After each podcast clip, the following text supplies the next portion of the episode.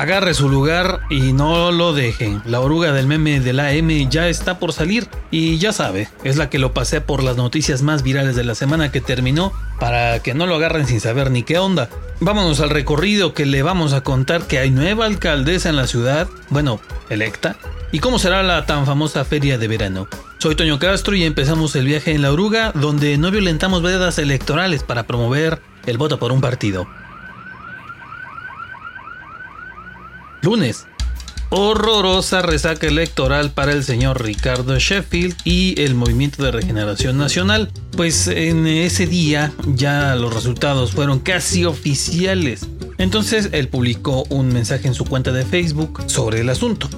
Agradeció a los más de 100.000 votos a su favor y dijo que con ellos hemos superado el resultado de 2018 y nos consolidamos como segunda fuerza. Pero cálmense que hasta felicitó a Alejandra Gutiérrez por el resultado, porque puso esto. En mi persona tiene un aliado para sacar adelante nuestro bonito León Guanajuato. Ah, ¿verdad? Pero falta ver si neta le chambean juntos. Los mensajes en Facebook, pues como quiera los pone. Pero a ver qué hacen. Y remató la publicación con una imagen que dice, esto no termina en una elección, seguiremos trabajando por León. O sea, hace algo así. I'll be back. Eso sí, ahí le va un dato de esos para el anecdotario electoral. En la casilla en la que votó Ricardo Sheffield el pasado 6 de junio, solo hubo 14 votos a favor de él y su contrincante tuvo 309.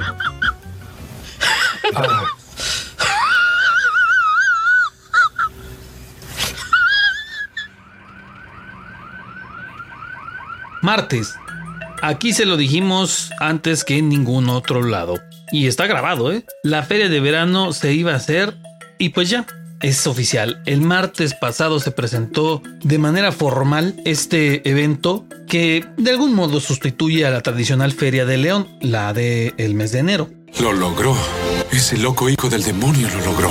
Te va a ser del 2 al 25 de junio y tiene bastantes cambios. De entrada, lo de los boletos. Ya no habrá taquillas en las instalaciones, sino que se podrán comprar en las tiendas Oxxo. O sea que los va a poder comprar usted junto con la botana, por ejemplo. Por cierto, la entrada de jueves a domingo será de 25 pesos por persona y de lunes a miércoles le va a tocar azotar con 73 pesotes por cada uno. Eso sí, ese costo ya le incluye subirse a los juegos mecánicos. Y hablando de los juegos mecánicos, estos van a estar más separados, van a ser algunos juegos menos.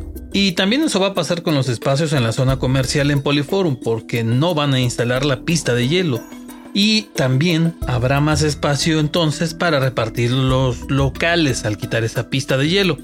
Tampoco habrá carpa de circo. Los actos de circo que se hacían en el lugar tradicional ahí en Explora con el Circo Roberts pues ahora se realizarán en tres diferentes puntos en las instalaciones de la feria y serán al aire libre. Eso sí, también los hará el Circo Roberts junto con un colectivo que participará. Y para los que les gusta andar en los conciertos de gorrita, de gorrión, de agrapa, pues este año para ellos no va a haber. Pues para ver en vivo a los 12 artistas que estarán en vivo ahí en la velaria de la feria, tendrán que soltar mínimo 250 pesotas por persona que son los boletos más baratos. Claro, ya aparte agregue el, uso obligatorio de el antibacterial, del cubrebocas y también de estar separados. También se va a estar cambiando o mejor dicho ventilando constantemente el aire. Se le va a monitorear en los lugares cerrados para asegurarse de que no hay demasiadas personas. Pues esto se supone que es para que haya mayor seguridad sanitaria. Vaya usted a ver. Algunos dirán que los de la feria están como Don Cangrejo y lo hicieron por un solo motivo. ¿El dinero? A ver qué tal nos va en esta primer feria que será en la nueva normalidad. A muchos no les gusta la idea y otros ya están bien apuntados. Si ustedes de los que ya están listos para llegarle ahí, pues por favor no ande haciendo barbaridades, apegues a las medidas para que ya se pueda hacer de manera normal el siguiente año porque hay muchas cosas que vamos a extrañar de la otra feria. Que Dios se apiade de nosotros. Miércoles. Mucha feria y demás, pero el miércoles aplicó ese famosísimo dicho de machetas o a caballo de espadas. Ya vi que en Guanajuato el asunto de la seguridad es lo que lo hace destacar en todo el país y hasta en otros países. Bueno, pues la madrugada de ese miércoles, dos remolques que llevaban casi 7 millones de cartuchos para armas de fuego fue robado. Sí, otro de esos robos de película, pero ahora no fueron tenis o ropa deportiva, como ya le habíamos platicado hace unas semanas de otro, sino millones de cartuchos útiles para armas. El robo lo hicieron con todo un convoy de vehículos con sujetos armados que interceptó a los trailers y sus respectivos vehículos que lo iban vigilando. Desactivaron los sistemas de geolocalización y se los llevaron. La empresa encargada de su vigilancia por supuesto que se dio cuenta inmediatamente y se armó un operativo pero en fa.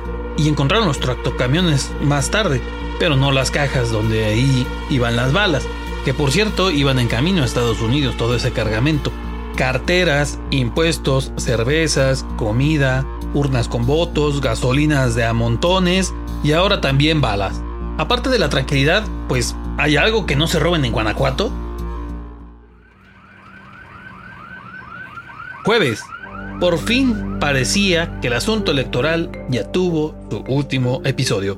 Se terminó el recuento de los votos en León y le dieron su constancia de mayoría a la ahora presidenta municipal electa de León, Alejandra Gutiérrez. En total fueron 323.452 votos a su favor, pero ahí le va, acuérdese de esto muy bien. Ya ve que existe algo llamado Ayuntamiento de León, que se compone de 12 personas que toman las decisiones más importantes que repercuten en la ciudad, como el incremento del transporte público, también los incrementos en predial o en el agua potable, también las obras públicas, en fin, tienen bastantes cosas que decidir. Y pues con esos hartos votos que tuvo la ahora alcaldesa electa, tienen la mayoría en ese ayuntamiento. Son 7 de 12. Y pues sí, al rato me le suben a usted el pasaje del predial, pues ahí se acuerda de este asunto. En fin, alcaldesa ya hay y también ayuntamiento integrado. Ahora esperar a que empiece su jale. Toman protesta el 10 de octubre. Viernes. Y mientras Alejandra Gutiérrez le entregaban su constancia de mayoría, a Sheffield lo que le llegan son pero demandas. Y es neta porque ese día se dio a conocer que el fiscal general del estado, Carlos Amarripa Aguirre, demandó por daño moral al ex candidato del Movimiento de Regeneración Nacional. Apenas sale de un exalcalde leonés y ya le llovió con otra. Ya después, junto con sus compañeros de partido, Sheffield acusó que esta onda no es otra cosa más que persecución política en su contra por andar exhibiendo el asunto aquel de los vales grandeza. ¿Será? Mientras andaba esa novela, la Feria de León dio más detalles de cómo va a ser su edición de verano. Y añádale esto. Si van a tener las famosísimas gorditas tarascas, que por cierto en Michoacán ni siquiera existen. Nomás las van a cambiar de lugar como unos 25 metros. Y aquí se le vamos a decir que no se haga si su estómago le ha aguantado una de esas preparadas con aceite que lleva dos semanas ahí. Pues por eso usted libró el COVID. No habrá expo ganadera, Sí van a ir los del pan de soya y también nuestros favoritos, los raperos del pueblo, los gritones. Ya seguiremos dándole más detalles después de cómo será esta feria.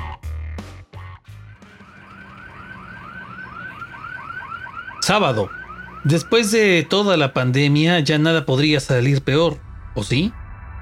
Pues es probable que sí. Resulta que se han detectado cientos de microsismos en una franja bastante grande de territorio ubicado entre Guanajuato y Michoacán, que es llamado el corredor volcánico. Científicos de la UNAM expusieron que estos sismos pequeños son casi imperceptibles para el humano, pero con sensores los detectaron y que es una actividad que podría ser antecedente al nacimiento de un nuevo volcán.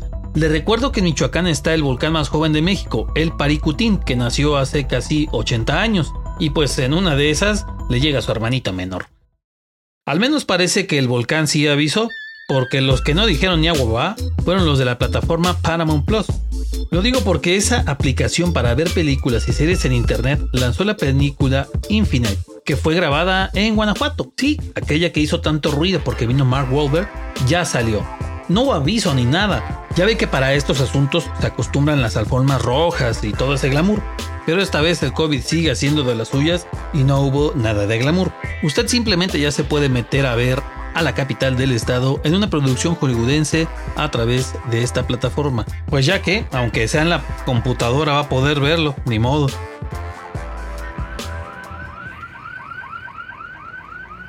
Domingo, plan piloto y todo, pero pasó más de un año con las clases virtuales y no todos se acomodaron a ellas. Tan es así que el día domingo se dio a conocer que casi 15.000 alumnos de Guanajuato dejaron la escuela durante ese año y tres meses encerrados por pandemia. Entre los que estaban en la escuela particular y pues ya no se pudo pagar la colegiatura, los que no tuvieron acceso a la tecnología para seguir en las clases, pues ahí valió. Por eso todos hay que aplicarnos para que ya se acabe este asunto del COVID y que todos puedan tomar sus clases como antes. Las extrañamos, esa es la verdad. Ese día la indignación se soltó, pero ahí le va, porque imagínese que un día de pronto le empieza a llegar menos agua a su casa o le llega con poca presión. Entonces ni siquiera sube el agua al tinaco de su casa. Pasan unos tres meses más y pues ha podido lidiar usted con eso, pero de pronto se queda sin nada de agua y empieza a reclamarle a Zapal por eso. Y nomás lo dejan como en el WhatsApp con sus dos palomitas azules. Bien visto, no le resuelven. Ah, pero eso sí, le han llegado sus recibos de cobro completitos con la famosa cuota mínima. ¡Vámonos! Pues eso es lo que están pasando vecinos de la colonia Bellavista aquí en León y andan bastante enojados porque nomás no les regresan el servicio de agua. Los vecinos de la colonia tienen que comprar pipas para poder estar haciendo sus actividades normales, pero Zapal nomás nada. ¿Será que ya nos andan empezando a pasar a fregar los efectos de la sequía que hay en Guanajuato desde hace tiempo? Pues lo que sea. Ojalá de menos atiendan a los vecinos y ya no tengan este problemón.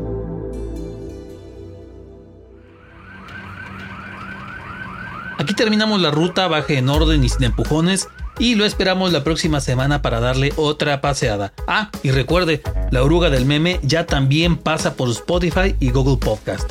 Ahí lo esperamos. Hasta luego.